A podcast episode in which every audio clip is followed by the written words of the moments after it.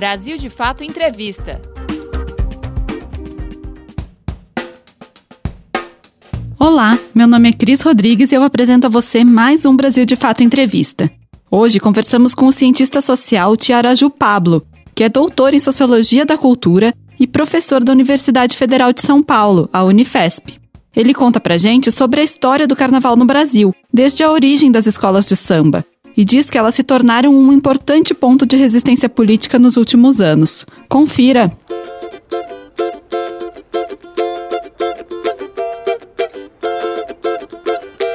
Brasil, meu nego, deixa eu te contar a história que a história não conta. Carnaval ele tem uma, uma essência do que a gente pode chamar o que seja povo brasileiro. Povo enquanto classes populares, né? Não estou falando de nação, mito de nação. Falando classes populares, classe trabalhadora, negro brasileiro. O samba ele sempre cumpriu um papel de luta, ele sempre cumpriu um papel de reivindicação, de contestação, de organização, onde as pessoas se encontravam, desenvolviam sua cultura, falavam coisas, conversavam, comiam, dançavam. A cultura é uma arma de resistência também, né? Eu quero um país que não tá no retrato. Brasil, o teu nome é Dandara. Carnaval e samba. O samba e o carnaval, eles não necessariamente eles têm a mesma origem, né? Isso que é uma coisa interessante da gente pensar. Carnaval já tinha dois mil anos, já tinha carnaval. Diversos povos no mundo se expressavam com uma coisa que seja parecida ao que a gente chama de carnaval. Na Itália renascentista, na Europa na Idade Média, é, nos países árabes, em África. Agora, no Brasil se dá um encontro que é um encontro interessante, que é uma forma de festejo chamada carnaval com um gênero musical, com uma cultura chamada samba, que é de origem africana, que se desenvolve no Brasil e essas coisas no Brasil se colam. Carnaval no Brasil existe desde o século XVIII e XIX, mas o samba enquanto tal, ele não existe desde o século XVIII e XIX. Enquanto cultura, sim mas enquanto gênero musical, não necessariamente. Periferia, enquanto conceito, enquanto padrão urbanístico, é uma coisa relativamente recente. Da década de 30, 40, 50. Eu acho que o que a gente pode pensar é que batuques dos mais variados, dos mais variados recriados em, solos, em solo brasileiro, provindos e oriundos do que a gente chama de diáspora africana em solo brasileiro, isso existiu desde sempre. Desde que aportou negras e negros escravizados nesse país. Os povos originários do Brasil já batucavam também. A gente fala pouco da herança indígena, só que os índios já batucavam também. Agora, se dá para a gente chamar isso de carnaval, eu não sei. O que a gente sabe é que essas batucadas elas serviram para a resistência desses povos que eram oprimidos. Isso é uma verdade histórica, é um fato.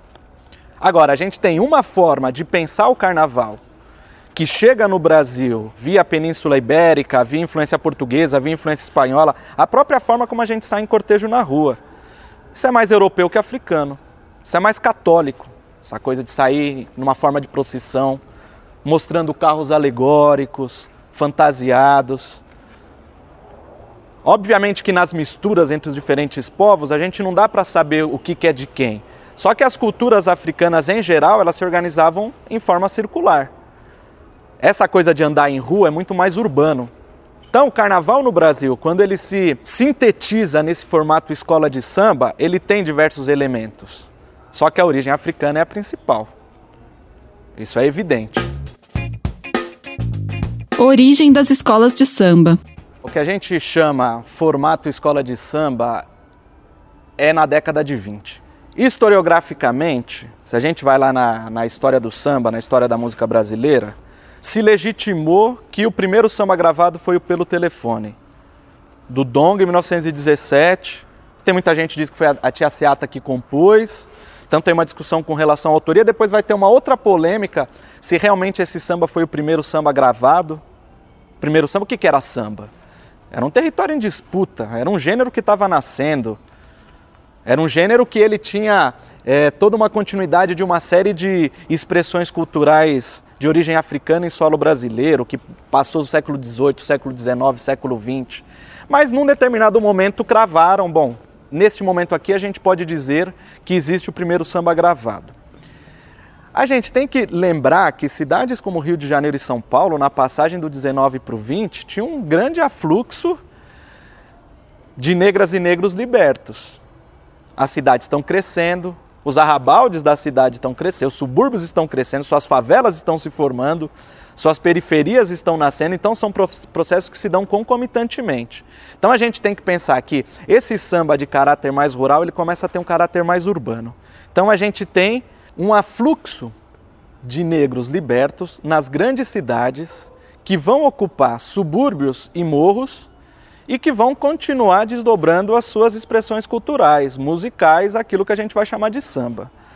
O que historiograficamente se diz que é a primeira escola de samba é a Deixa Falar, oriunda do Morro de São Carlos, do bairro do Estácio de Sá, no Rio de Janeiro, que hoje é a escola de samba Estácio de Sá. Tanto que a Estácio de Sá ela afirma que é a primeira escola de samba do Brasil. Só que a gente vai ter algumas polêmicas. A Portela, por exemplo, que só vai ganhar o nome Portela na década de 30, ela desde a década de 20 do século 20, ela já existia enquanto organização social. Primeiro como Baianinhas de Oswaldo Cruz, depois como Vai Como Pode, ou mesmo se a gente pegar o caso da cidade de São Paulo, Dionísio Barbosa ele fundou o Cordão da Barra Funda em 1914 e já fazia uma música parecida com o que a gente chama de samba. Então é complexo a gente dizer qual que é a primeira. A historiografia vai cravar que é a deixa falar, mas é um território polêmico. Agora, a escola de samba enquanto forma de organização é na passagem do 20 para o 30. Marginalização do carnaval. Uma das grandes impulsionadoras do samba urbano que a gente conhece foram baianas que aportaram na cidade do Rio de Janeiro, na zona portuária. Tia Ciata, é o nome mais proeminente, mas eram várias tias baianas que promoviam batuques numa região próxima ao centro do Rio de Janeiro, o que hoje a gente chama de Cidade Nova, Cidade Nova, conhecida na época como Pequena África, e que foi derrubada na construção da Avenida Presidente Vargas do Rio de Janeiro num processo higienista e de expulsão dos mais pobres, da população negra de próxima dos centros das cidades. É, na cidade de São Paulo, a gente tinha uma série de batuques que se desenvolviam nos primeiros, nas primeiras décadas do século XX, 10, 20, 30, 40, toda a expressão que era popular e preta no Brasil, ela foi perseguida desde sempre. Isso é um fato da nossa realidade. Na década de 30, teve um jogo de negociações, de tensões, que foi uma tentativa é, do governo Vargas de colocar a classe trabalhadora brasileira como sendo a protagonista política, ainda que seja um protagonismo de fachada, mas queria dar um certo protagonismo simbólico à classe trabalhadora brasileira.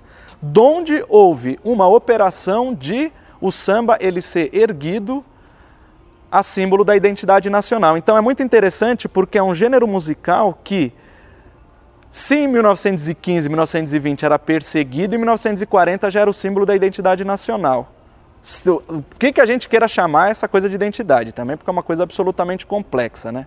O que, que é a identidade nacional num país dividido em classes? Dá para falar de identidade nacional? É uma pergunta que a gente se faz. Agora, que o samba é uma expressão do povo mais marginalizado do Brasil, sempre foi. E o samba, ele sempre houve uma tentativa de cooptar o samba. Todos os políticos, a elite na história do Brasil quis cooptar o samba. O samba às vezes aceitou, às vezes não. O samba sempre negociou. O samba sempre teve o seu caráter rebelde, só que o samba ele também quis aceitação. E a gente tem que entender que os pioneiros estavam cansados também de tomar porrada da polícia. É legítimo também que eles tivessem negociado com o poder público. Se hoje a nossa geração negocia com o poder público, por que, que a gente vai culpar os pioneiros da década de 30 e 40 que negociaram com o poder público para parar de apanhar? Eu acho que às vezes a gente faz uma uma leitura muito muito anacrônica, né? Ah, porque fez a negociação. Mas hoje a gente negocia, a gente não luta por política pública. Por que, que os caras não podiam, naquele momento, lutar por política pública para o samba? A escola de samba, ela está no mundo, o mundo tem suas complexidades e a escola de samba vai jogar com essas complexidades. A gente tem que entender esse fenômeno escola de samba como sendo uma organização social que vai interagir com todos os processos históricos que perpassam a nossa sociedade. A gente vai ter daqui a pouco 100 anos de escola de samba. Em 2022, se a Portela quiser, ela pode falar 100 anos de escola de samba. A Estácio de Sá, se quiser, daqui a pouco pode falar 100 anos de escola de samba. Que bicho é esse? Que organização social é essa? Você está ouvindo a entrevista com o cientista social Tiaraju Pablo. Ele conta sobre a história do carnaval no Brasil, desde a origem das escolas de samba, e diz que elas se tornaram um importante ponto de resistência política nos últimos anos. Cultura negra no carnaval.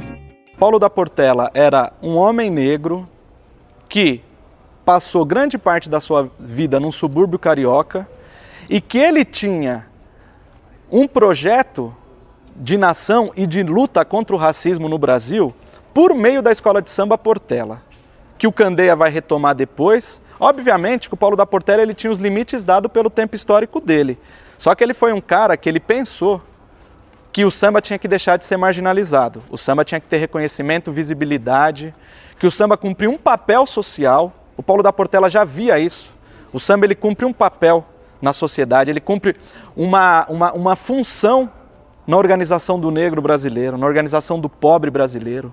E acho que a gente também tem que lembrar figuras como Madrinha Eunice, que foi a fundadora da primeira escola de samba de São Paulo, a Lava Pés, que também tinha essa visão, que também tinha esse olhar de que a escola de samba era um lugar onde os mais pobres tinham que se encontrar e defender a sua cultura.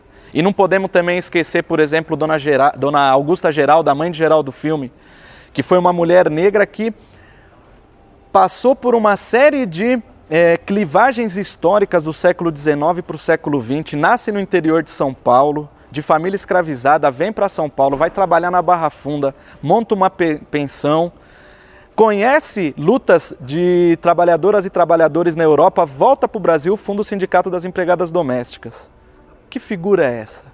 Aonde, quando que a gente vai começar a estudar figuras como essa, que sabiam que o samba ele era revolucionário para aquele povo?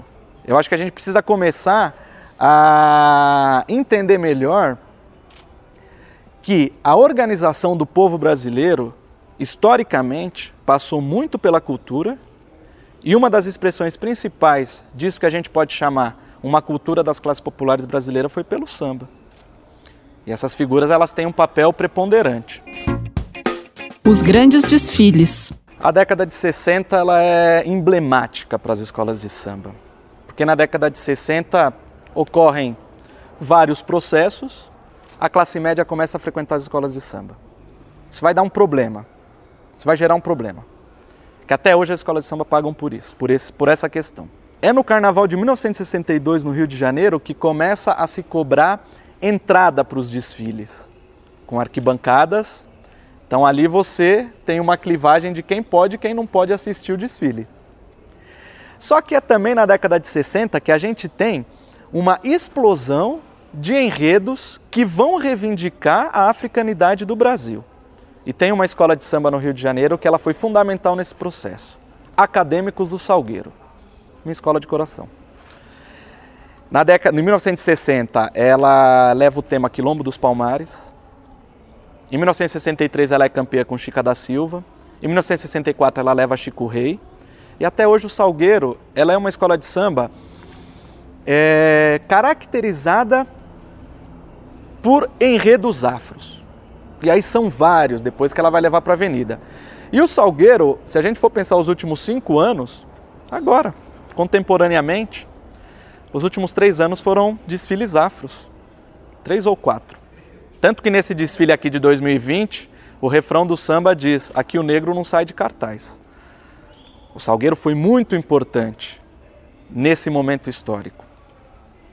Não podemos nos esquecer que em 1956 a escola de samba Nenê de Vila Matilde, que é aqui de São Paulo, ela levou para a Avenida Casa Grande Senzala, que foi um samba que dizia é banzo que negro tem, era um samba que se reportava a questão da diáspora negra, a questão do sequestro de negras e negros em África e a vinda forçada para o Brasil, historiograficamente foi antes que o Salgueiro, inclusive.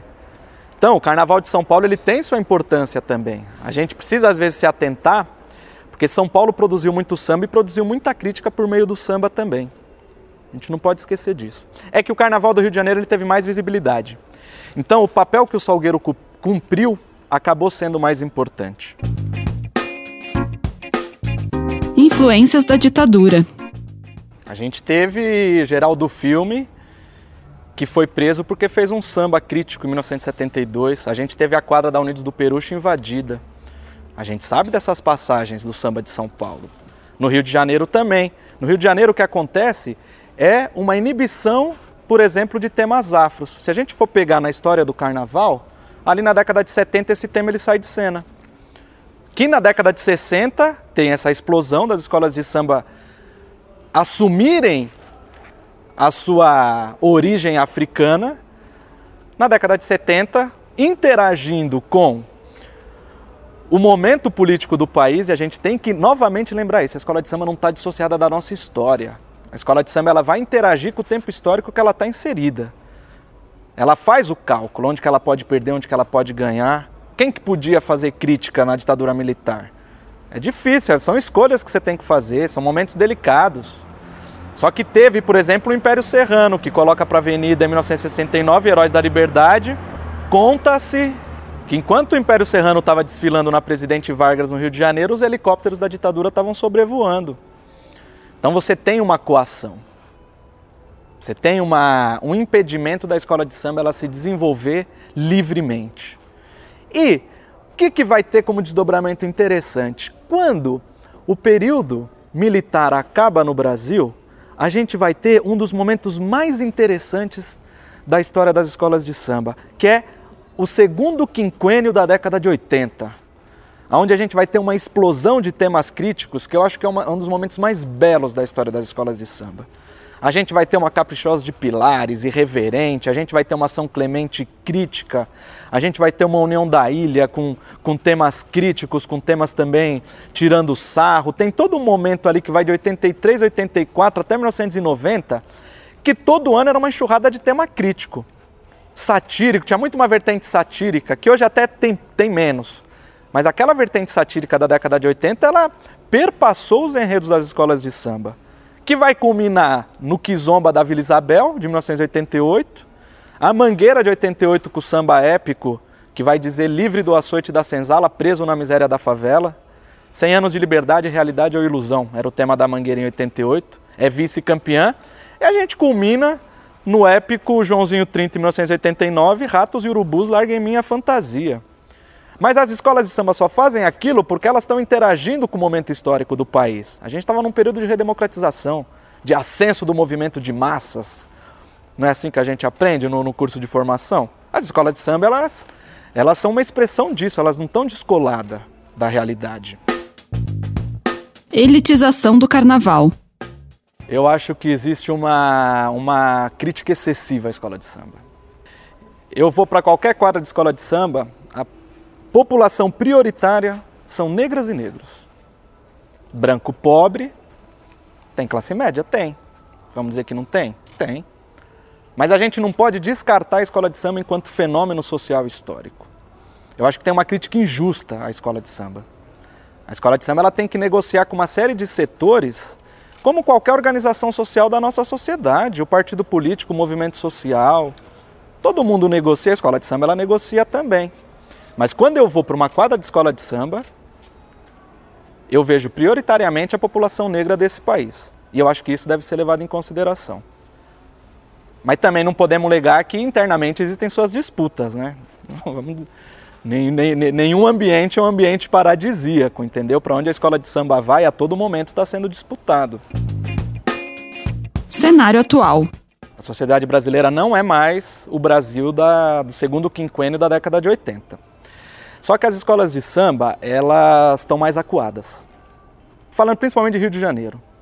Tem uma perseguição econômica, o poder público já não quer financiar.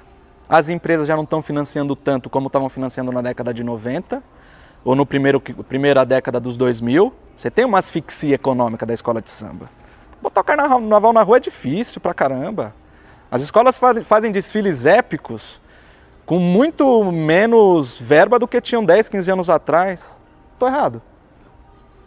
É um sufoco botar a escola na avenida. Quem vê lá na, na televisão acha que é uma, mas é um sufoco. E tá pior agora. E tá pior agora. Então você tem uma coerção econômica, você tem uma coerção política, porque os setores conservadores da sociedade começaram a bater em tudo o que se referia à matriz africana no nosso país, e a escola de samba entrou no bolo. Pensamento conservador foi para cima também, começou a criticar, começou a asfixiar, começou a perseguir. E tem uma terceira questão: o carnaval de rua. O carnaval de rua ele também começa a, a escola de samba começa a perceber que está perdendo gente. Porque às vezes é mais agradável ir curtir um blocão na rua do que você ficar ensaiando cinco meses na escola de samba. Então, eu acho que esses três elementos que começaram a se dar no mesmo momento histórico fizeram as escolas de samba falar: opa, a gente precisa se reposicionar na nossa sociedade. Que papel a escola de samba cumpre na sociedade?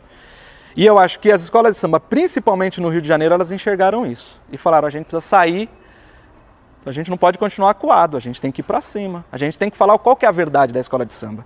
E a verdade da escola de samba é a contar a verdade do nosso povo. É assim que eu enxergo. Em 2017, a imperatriz ela falou da causa indígena. Já tinha um germe ali de uma certa contestação. Aí depois, em 2018, isso veio mais à tona com o desfile da Tuiuti, com o desfile da Beija-Flor, que foi um desfile crítico, muito mal lido, muito mal interpretado, mas foi um desfile bastante crítico com o desfile do Salgueiro, que falou das mulheres negras, com o desfile da Mangueira, que falou da história do carnaval. 2019, a gente tem novamente a Mangueira com o seu épico História para Ninar Gente Grande. Dentre outros, a Tuiuti também veio com Carnaval Crítico ano passado. E esse ano de 2020 novamente. Então eu acho que as escolas de samba, elas, de certa maneira, elas já não têm muito mais amarras que as prendem. Na falta de financiamento, fala o que está afim de falar. Quem que está financiando um carnaval que, da Mangueira que fala história para na gente grande? Que empresa que banca isso? Nenhuma. A escola ela fala isso porque ela quer dizer isso com seus escassos recursos. O Leandro Vieira, o carnavalesco da Mangueira, ele falou, para fazer aquele carnaval ele nem sabia como que ele botou aquele carnaval na rua. A Mangueira, três meses antes do carnaval, estava com um monte de dívida. Essa geração nova, desses carnavalescos novos, eles vão dizer o seguinte, a gente não pegou a bonança dos anos 90, a gente não pegou a bonança dos anos 2000 aqueles carnavais high-tech que a gente aprendeu a ver hoje, isso não tem mais. Pode ser até bom. Certamente pode ser até bom. O samba na sociedade. Hoje tem uma discussão muito forte na indústria cultural. A gente tem muito mais opções de música. Hoje tem plataformas várias. Hoje tem YouTube. Até uns 20 anos atrás existia mais ou menos padrões o rock, o samba, o MPB, o sertanejo, padrões de gostos musicais.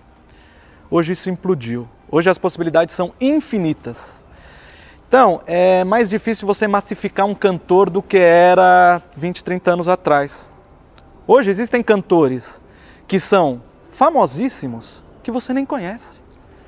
Que quando você vai ver lá no vídeo, lá no, no computador, tem 80 milhões de visualizações, você nunca escutou. Isso tem vários. O mercado musical hoje ele é muito mais segmentado. É, mas a escola de samba ela tem uma coisa muito interessante, que aí é uma coisa de mão dupla. As pessoas criticam muito a relação com a televisão, a televisão.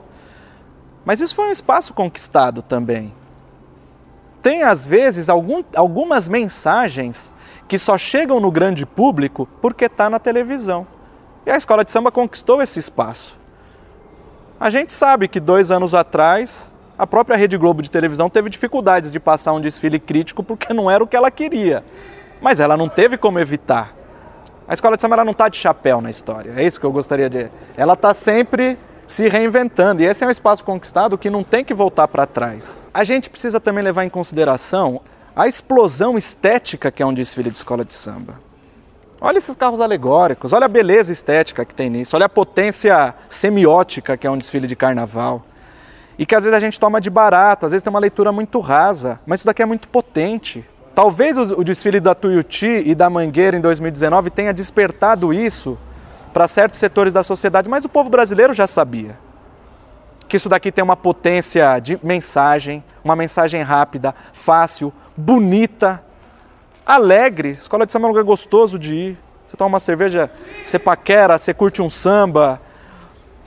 Isso é uma, é uma conquista histórica do povo brasileiro, a possibilidade de se reunir, de festejar, de cantar. Carnaval lhe permite uma coisa que é cantar junto, que é uma coisa absolutamente revolucionária. Que você, quando você coloca uma, uma escola na avenida, você está junto com 3 mil pessoas, é, defendendo uma causa comum. Isso é uma metáfora interessantíssima para a vida coletiva. Obviamente que quando esse, esse, esse carnaval passa uma mensagem superadora, tanto mais interessante é. O desfile da Tuiuti de 2018, o desfile da Mangueira de 2019, assim como Beija-Flor em 89, o Vila Isabel em 88, foram bombas semióticas que entraram no imaginário coletivo do povo brasileiro. E vai ser difícil de sair. Tomem essa. Favela, pega a visão. Conversamos hoje com o cientista social Tiaraju Pablo sobre a história do carnaval no Brasil. Para conferir mais entrevistas como essa, acesse o Brasil de Fato Entrevista no Spotify, no Deezer ou no iTunes. Ou inscreva-se no nosso canal no YouTube para receber as notificações. Apresentação: Cris Rodrigues. Entrevista: Igor Carvalho. Edição: Vanessa Nascimento, André Paroche e Lucas Weber. Coordenação: Camila Salmásio e José Bruno Lima. Direção: Beatriz Pasqualino e Nina Fidelis. Brasil de Fato Entrevista.